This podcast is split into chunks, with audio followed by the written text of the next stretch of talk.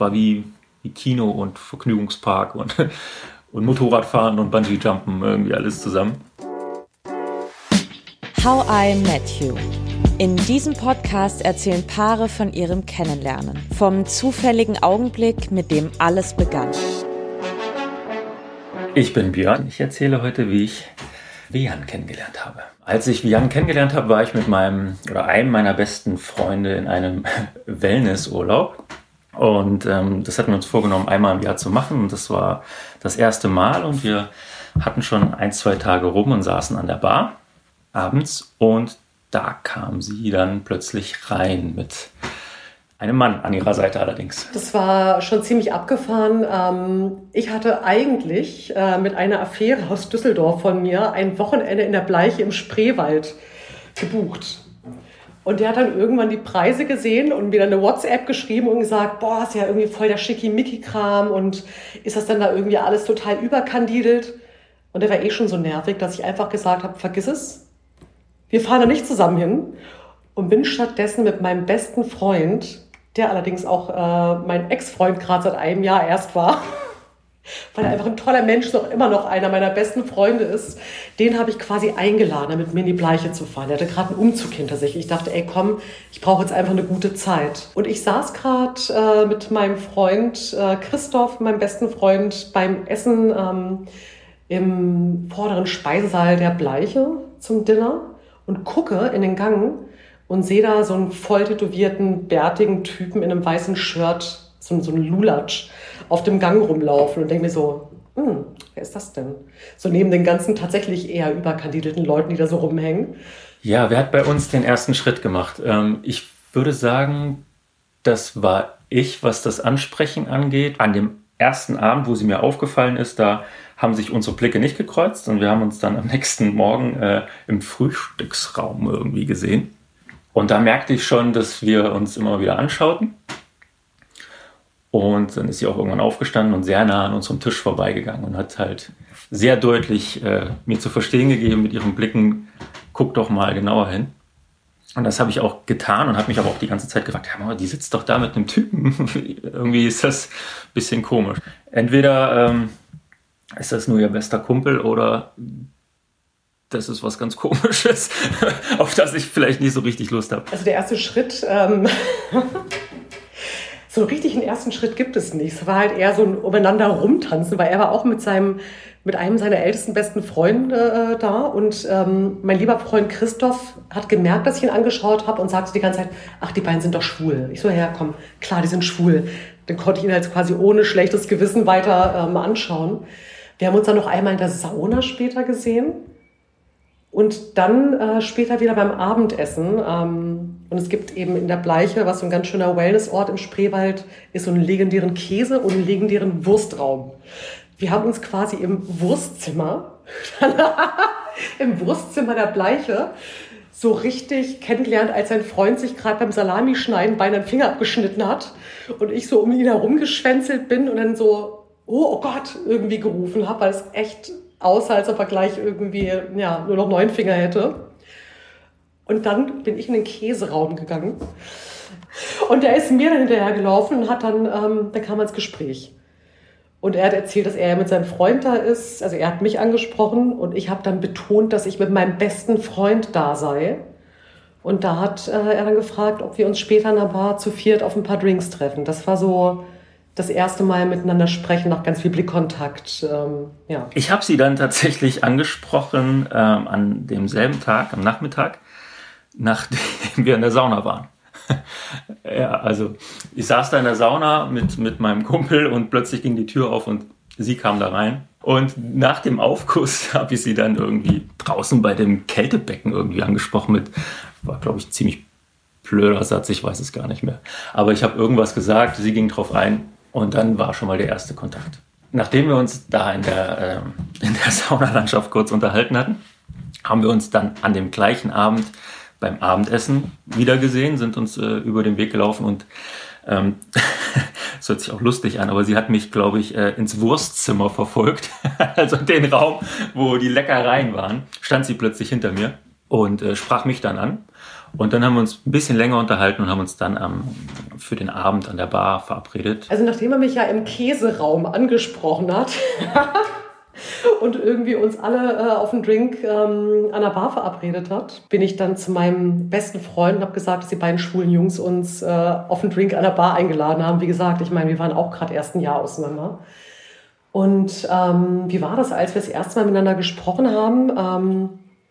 Das war schon so, dass wir zu viert an der Bar saßen und meine Begleitung quasi mit seiner Begleitung auf einmal verhaftet war. Die haben auch äh, sich gut unterhalten und Björn und ich die ganze Zeit einfach ja, zwei Stunden unablässig über wo wir herkommen, haben festgestellt, dass wir beide Kinder haben, dass unsere Kinder auch noch beide Ava heißen, den gleichen Namen haben. So, das war schon toll, interessant, einfach ein toller Typ. Das habe ich doch relativ schnell gemerkt. Der Abend an der Bar war sehr, sehr, sehr lustig. Ähm, wir haben uns zu viert alle sehr, sehr gut verstanden, haben sehr viel gelacht, auch ein bisschen was, was getrunken und ich ähm, merkte währenddessen auch schon, ah, können die anderen beiden nicht mal irgendwie sich verziehen? Ich äh, würde da gerne mal gucken, ob wir nicht irgendwie die Nummern austauschen können oder so, weil es war auch, glaube ich, ihr, na, sie hatte danach noch einen Tag, aber dann ähm, wären die beiden abgefahren und ähm, ich habe meinem Kumpel schon andauernd irgendwie so die, die Zeichen gegeben. Er hat die ganze Zeit währenddessen äh, ihren Kumpel quasi abgelenkt, sodass wir beide uns gut unterhalten konnten.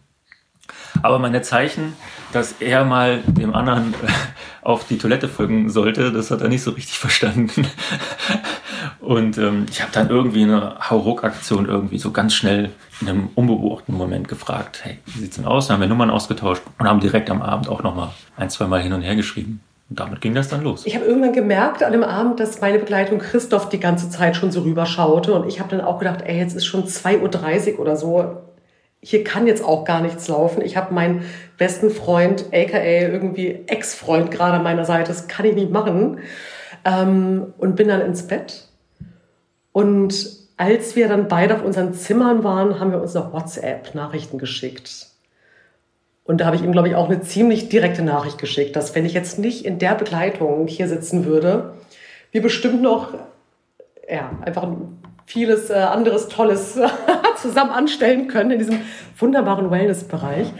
Halt irgendwie so auf eine sehr charmante Art und Weise, gar nicht so platt, wie es jetzt klingt. Und er darauf ist da natürlich auch sofort drauf eingestiegen. Und als ich dann am nächsten Morgen äh, aufgewacht bin, hatte ich auch sofort eine Nachricht. Und das war so, ey, er muss halt abreisen schon um zwölf. Ich war noch einen Tag da. Bin jetzt noch mal kurz in der Sauna, 10.30 Uhr, wollen wir uns treffen.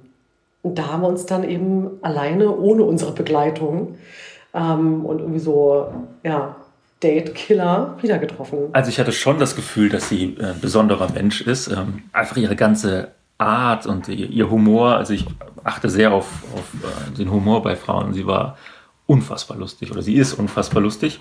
Das hat mich schon mal total gefesselt. Und dann auch ihre exzentrische Art, mit, wo, ich, wo ich auch dachte, boah, das ist ja, ist ja irgendwie seltsam, aber auch spannend. Also das war schon sehr besonders. Und ähm, wir haben uns einfach gut die Bälle zugespielt, würde ich sagen. Also es war halt nie langweilig und es war wie, wie Kino und Vergnügungspark und, und Motorradfahren und Bungee-Jumpen irgendwie alles zusammen. Und äh, da habe ich schon gemerkt, ja, das ist schon was Besonderes, aber ich habe da jetzt noch nicht drüber nachgedacht, ob man irgendwie eine Beziehung irgendwann mal führen würde.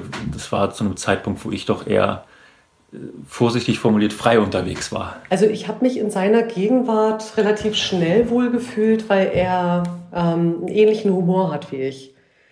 Wir haben beide so einen Altherrenhumor, würde ich sagen. So einen Bauarbeiterhumor und gleichzeitig war auch so ein, so ein, so ein Twinkle und so eine Raffinesse. Ich glaube, wir können beides ganz gut und haben das beide volle Pulle gespielt. Also es war auch so ein Feuerwerk an Slapstick, ehrlich gesagt. So, wo man sagen würde, okay, es könnte jetzt irgendwie auch romantischer sein. Aber das war halt irgendwie ganz sweet, weil das Gespräch spannend war und ähm, er halt irgendwie viele Fragen gestellt hat. Wir halt sofort einen super guten Austausch hatten. Ich glaube, das kennt man ja so von Dates, wenn du Leute mehrmals triffst und du merkst, es ist immer so eine peinliche Stille oder so. Und das gab es bei uns von Minute eins überhaupt nicht. Und dann haben wir relativ schnell uns zum Telefonieren verabredet. also wir haben einfach telefoniert und ich glaube, das erste Telefonat war gigantische vier, fünf Stunden lang. Ich weiß es nicht mehr, es war episch lang jedenfalls, bis tief in die Nacht. Und ähm, das war, ja, wir wollten eigentlich gar nicht, gar nicht aufhören. So, so viel hatten wir uns zu erzählen, so, so schön war das. Und dann haben wir uns natürlich auch relativ schnell verabredet. Wir haben uns ja am 8., 9., 10. Dezember damals an diesem Wochenende in der Bleiche kennengelernt. Und dann war Weihnachten und ich weiß noch, es gab so einen Schneesturm, alle Züge sind ausgefallen. Ähm, haben uns dann zwischen Weihnachten und Neujahr das erste Mal wiedergesehen.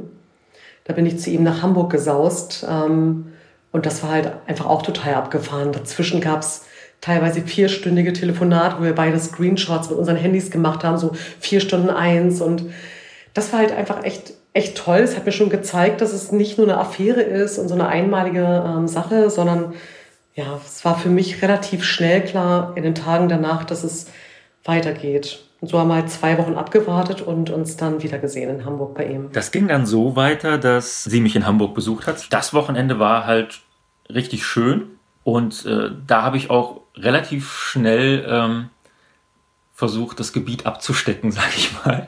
Da, da habe ich gesagt, okay, die möchte ich doch schon ganz gern äh, für mich haben. und habe da so vorsichtig meine Fühler ausgestreckt und äh, relativ schnell mal nachgefragt, wie sie das denn so sieht. Und sie war auch erstmal so ein bisschen, äh, okay.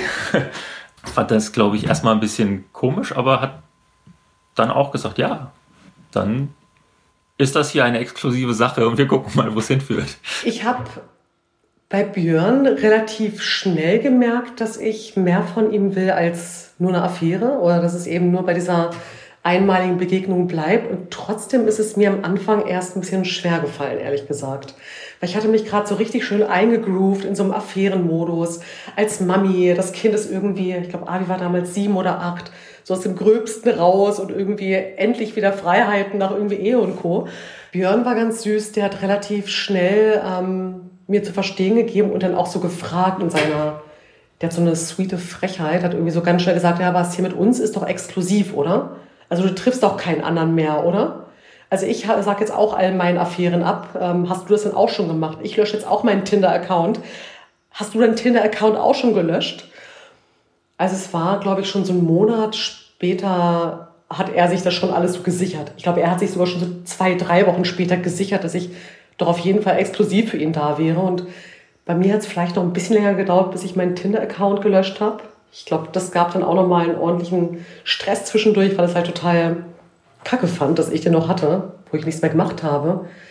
Aber so im Januar, Februar, zwei Monate später, habe ich schon gewusst, dass es mit uns weitergeht. Obwohl es dann noch nicht richtig fest war und ausgesprochen. Also es war ja auch eine besondere Situation, also beziehungsweise es ist eine besondere Situation dahingehend, dass wir beide eigentlich ja noch verheiratet sind. Unsere Scheidungen laufen ja gerade noch. Wir haben beide auch noch ein Kind, wir haben eine Fernbeziehung. Das ist jetzt alles nicht die Idealvorstellung äh, für den Start einer neuen Beziehung. Und ich glaube, dass wir gerade am Anfang auch echt mit der Situation auch zu kämpfen hatten. Also obwohl wir beide wussten, wir möchten uns kennenlernen und wir möchten das äh, versuchen, gab es unglaublich viele Stolpersteine, ähm, wo ich für mich zumindest auch erstmal erkannt habe, nach so einer Beziehung von irgendwie, ich glaube, 12, 13 Jahren mit Kind, ist es nicht so einfach, wirklich echt eine neue Frau kennenzulernen. Also nicht einfach nur irgendwie mal für einen Abend oder dass man irgendwie eine Affäre hat, sondern dass man sich wirklich drauf einlässt. Und da haben wir relativ schnell auch gemerkt, an welchen Punkten wir brachial aufeinander brechen, sozusagen. Natürlich ist das noch nicht das Ende dieser Liebesgeschichte. Aber bevor die beiden erzählen, wie es bei ihnen weiterging, möchten wir euch noch kurz sagen, wie ihr uns erreichen könnt. Zum Beispiel, weil ihr Lob, Kritik oder Anregungen habt oder selbst von eurem Kennenlernen erzählen möchtet. Schreibt uns doch einfach eine Mail an podcastliebe@gmail.com. Die Adresse findet ihr übrigens auch in unseren Show Notes. Und wenn euch How I Met You gefällt, dann lasst uns doch gern eine positive Sternebewertung bei iTunes da. Dieser Podcast ist eine Produktion von Anne Ramstorff, Sigrid Reuter und Elisabeth Kraft. Das erste Jahr oder die ersten anderthalb Jahre waren überhaupt nicht einfach. Ähm waren beide aus den Ehen raus, irgendwie Vertrauensbrüche, verletzte Tierchen, ganz viel Missverständnisse, ganz viel innere Kindkämpfe auch und Muster, die aufeinander geclasht sind. Und es wird ja irgendwie, da wundert man sich manchmal, wie es mit Anfang 20 so einfach war und man dann so mit, keine Ahnung, Ende 30, Anfang 40 einmal so seltsam wird mit anderen Leuten und so uh, komische Eigenarten hat. Und unser Stand heute, ähm, wir sind ziemlich happy und wir haben viel dafür gearbeitet. Wir haben teilweise auch ähm, Beziehungscoaching in Anspruch genommen. Wir haben beide an unseren Mustern, Macken und Meisen gearbeitet, haben versucht, ähm, den anderen so gut es geht zu verstehen und nicht immer alles persönlich zu nehmen, sondern kennen mittlerweile die Eigenarten und wissen, wo die beim anderen herkommen. Und heute, ähm, wir haben tatsächlich gestern erst, oder letzten Tage erst gesprochen äh, darüber, dass wir uns wünschen würden, dass wir irgendwo zusammen leben können. Dass wir einfach in einem Haus sein können. Am liebsten auf so einem Bauernhof, wo jeder seine Remise hat. Dazwischen auch so ein Saal, wo ganz viele andere Leute auch sein können ab und zu. Und trotzdem nah beieinander. Das wäre so unser Traum. Und für mich sind wir enger als jemals zuvor. Wir lieben uns sehr. Und lassen uns, glaube ich, auch weitestgehend so, wie wir halt sind. Und sind natürlich auch genervt zwischendurch voneinander. Aber das ist schon jetzt ein, wir haben am Anfang mal von so einem zarten Pflänzchen gesprochen und Björn hat mir gerade zu meinem 40. auch so eine Karte geschrieben, so zum Aufklappen, dass so ein Baum aufgeklappt worden und schrieb, hey, aus dem zarten Pflänzchen ist ein ähm, ja, ganz stabiler Stamm geworden, der vielleicht irgendwann zu einem Mammutbaum wächst und das ist gerade so unser Beziehungsstatus, der sehr schön ist. Ja, der derzeitige Stand sieht so aus, dass wir immer noch eine Fernbeziehung führen und wir jeder eine Tochter haben die beide übrigens den gleichen Namen haben. Und ähm, tatsächlich ist der Stand der Dinge auch immer wieder ein Thema äh, und ein Thema, das auch nicht so einfach ist, weil uns fehlt die kurzfristige Perspektive, dadurch, dass äh, wir nicht zueinander ziehen können durch die Kinder. Also keiner von uns möchte sein Kind aus der Umgebung herausreißen, der es ist. Ähm, und da gibt es ja auch noch die Ex-Partner und ähm, mit denen verstehen wir uns auch gut und wir wollen da auch weiterhin, dass Harmonie herrscht. Wir können nicht einfach mit unserem Kind in eine andere Stadt ziehen. Insofern ähm, haben wir da auch schon die eine oder andere Träne vergossen, weil wir das gern anders hätten. Wir würden gern äh, zumindest in einer Stadt leben. Ob wir dann unbedingt in einem Haushalt sein müssten, das wüssten wir gar nicht. Wir könnten auch sehr gut auf einem Bauernhof leben und jeder hat irgendwie so ein kleines Häuschen und wir treffen uns dann immer mal wieder bei dem einen oder anderen. Ähm, insofern äh, ist uns sehr bewusst, dass das durchaus, ja, keine Ahnung, noch zehn Jahre dauern kann, bis wir tatsächlich nah beieinander sind. Und ähm, da einhergeht natürlich auch mit das Wissen, dass all das, was man so aufbaut, länger dauert. Ne? Auch die, die Nähe hat bei uns äh, ein bisschen gedauert.